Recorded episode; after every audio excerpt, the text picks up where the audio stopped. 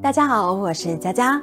我们的频道从第一部影片到现在所讲的鬼怪，几乎都是东方国家的物种。那今天呢，来点洋味的好了，我们来聊聊关于西方国家的鬼怪。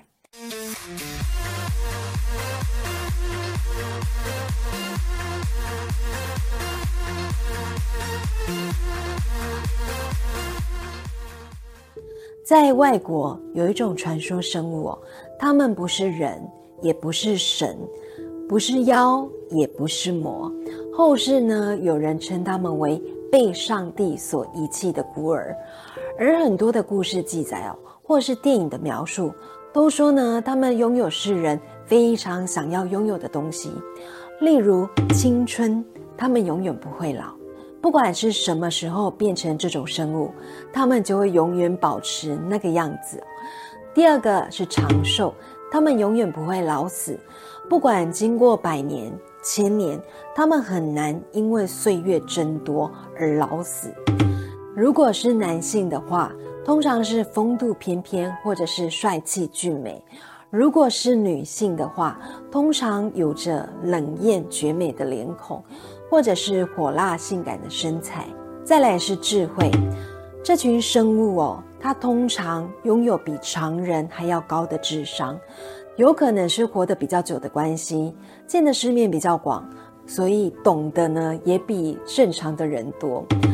不管是男性或者是女性哦，他们的力量都高于正常的人类，而想要维持青春、长寿、美貌、智慧、力量。这些能力、这些优点，则需要一个重要的东西哦，就是新鲜的血液。说到这里，大家应该猜得出来哦，我说的传说中的生物呢，就是让人类害怕又嫉妒的吸血鬼。所谓的吸血鬼，你可以理解成游走的死尸，跟我们东方国家所说的僵尸哦，有点雷同，但又有一些不同。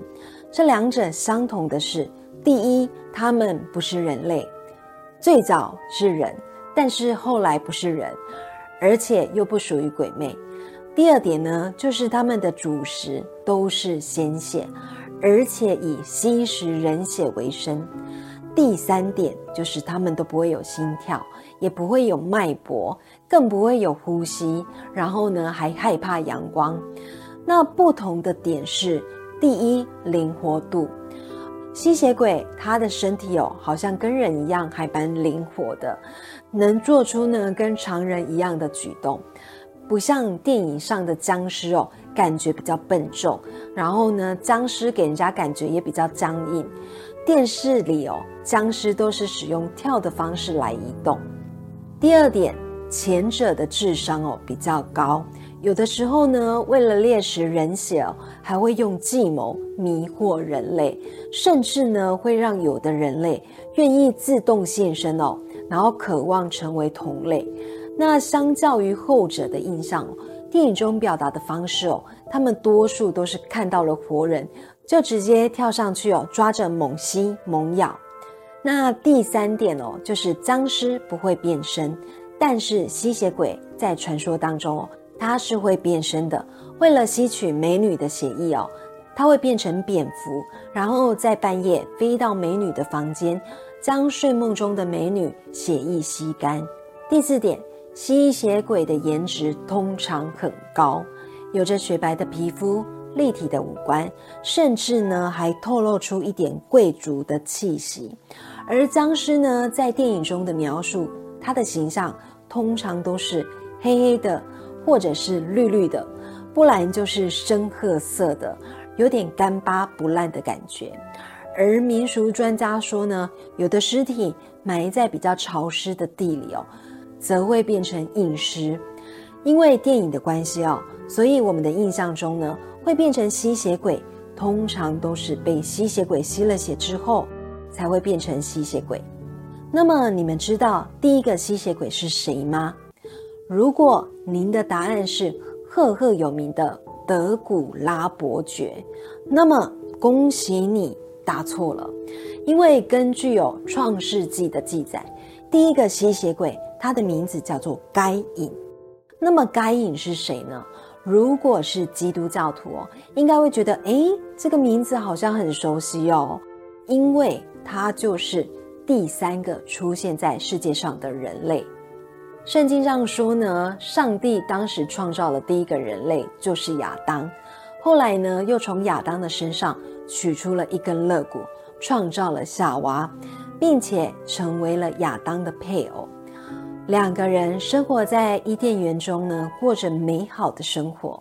但后来在蛇的诱惑下，亚当跟夏娃呢，却违背了上帝的命令，竟然偷尝了禁果。而他们两个人呢，也因为这个原因哦，所以呢就被上帝逐出了伊甸园。但是上帝又觉得他们两个很可怜，所以呢就用一些牲畜的皮哦，做成他们的衣服。亚当跟夏娃之前在伊甸园里哦，因为有上帝罩着，所以呢不愁吃也不愁穿，因为当时也不用穿衣服。后来偷尝禁果之后，被上帝驱逐离开伊甸园之后，日子就过得非常的辛苦。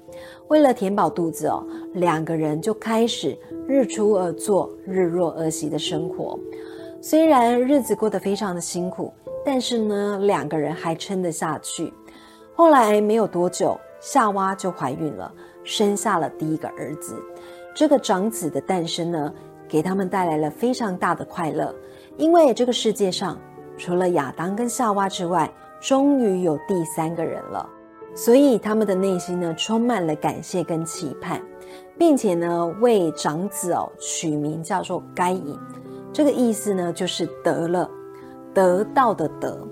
有着得到幸福跟希望的含义，因为当时哦，世界上就只有三个人，一个男人，一个女人跟一个小孩，所以过没多久，夏娃又怀孕了，并且又生下了一个男孩。因为粮食不足，所以呢，让原本就不富裕的生活又更加的辛苦。在哀愁的生活下，他们的二儿子呢，取名叫做亚伯，意思呢就是虚空。你也可以解释成一口气，或者是呼气的意思。据说呢，会取这个名字的意思哦，是因为当时哦生下该隐的时候，他们非常的开心。但是后来该隐渐渐的长大，他们就发现呢，他的品性不太好。所以当生出二儿子的时候，他们就觉得，唉，又是儿子，长大呢，应该又是另一个该隐。所以呢，才取名他为亚伯。后来两兄弟慢慢的长大了，并且成为亚当跟夏娃的帮手。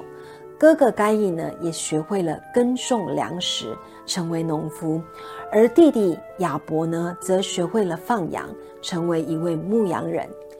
两位兄弟呢，各自做着自己的工作，生活呢也相安无事。有一天到了要献祭的日子。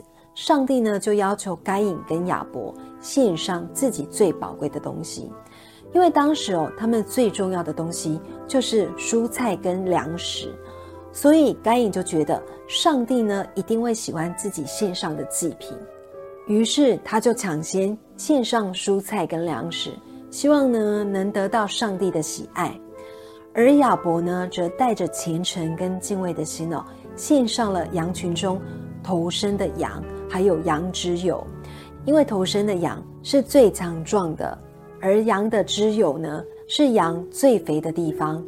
后来上帝看中了亚伯的人格跟他的祭品，结果没有想到，上帝这个决定竟然让该隐呢产生了嫉妒跟愤怒，竟然将自己的弟弟亚伯呢约到了野外，并且在田里用一块石头砸死了弟弟亚伯。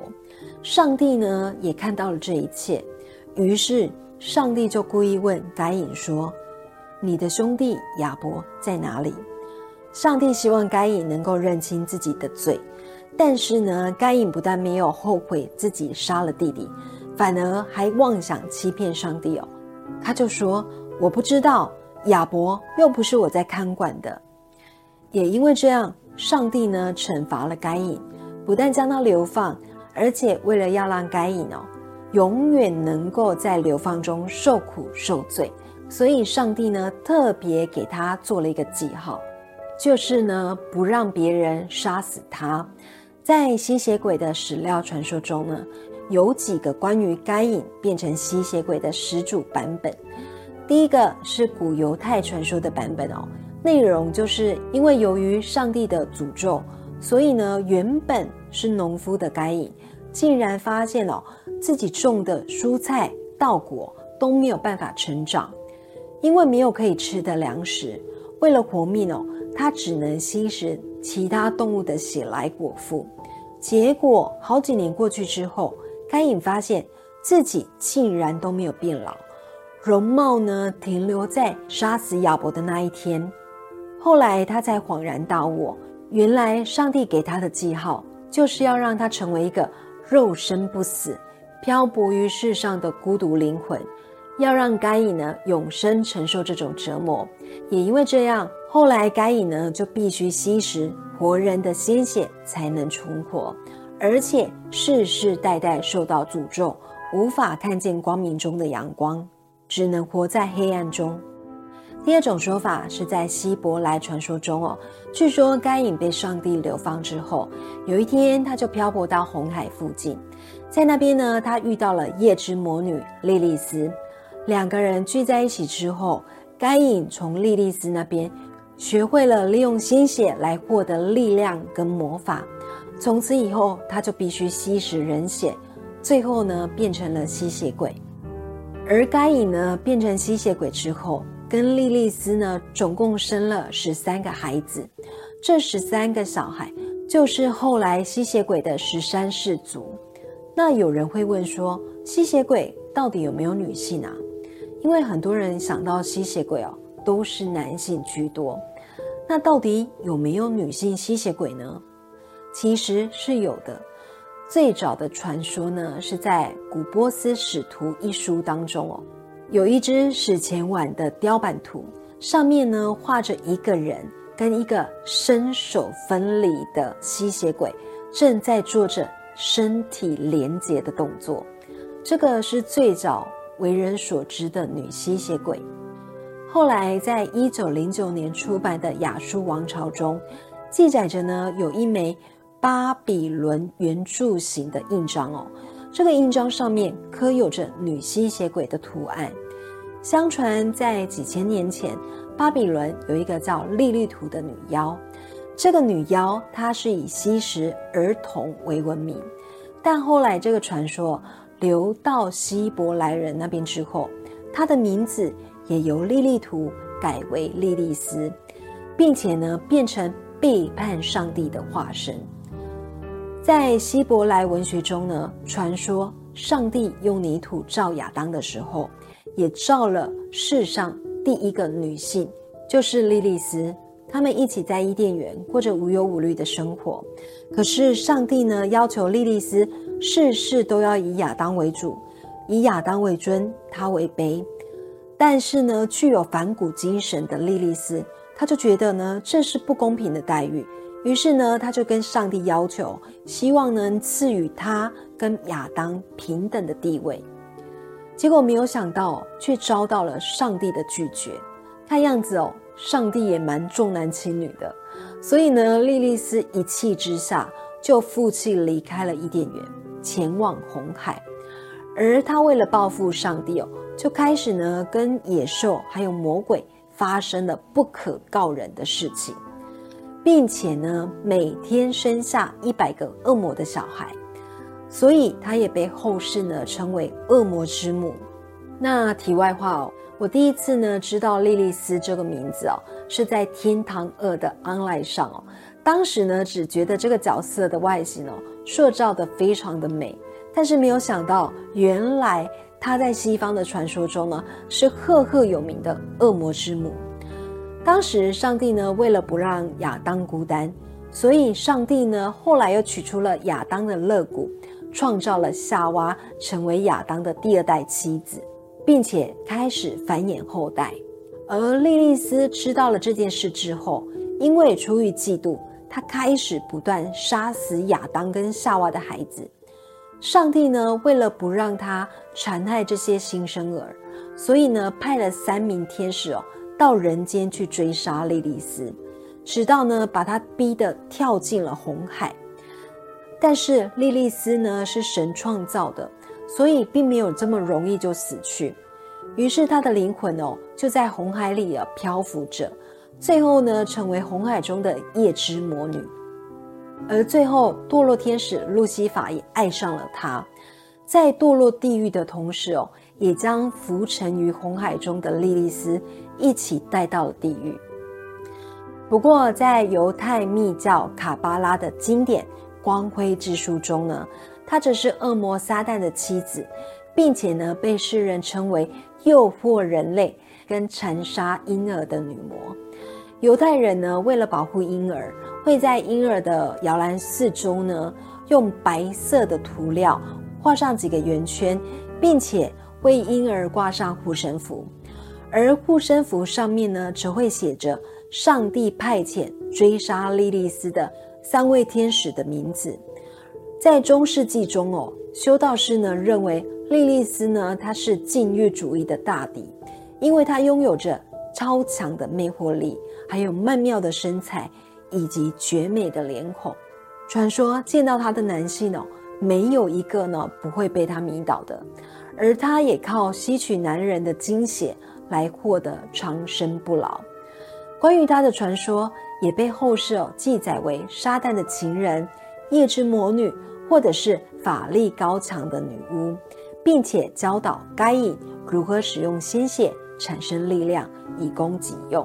所以呢，跟吸血鬼的起源也有非常大的关系。吸血鬼的传说跟人类的历史一样的古老。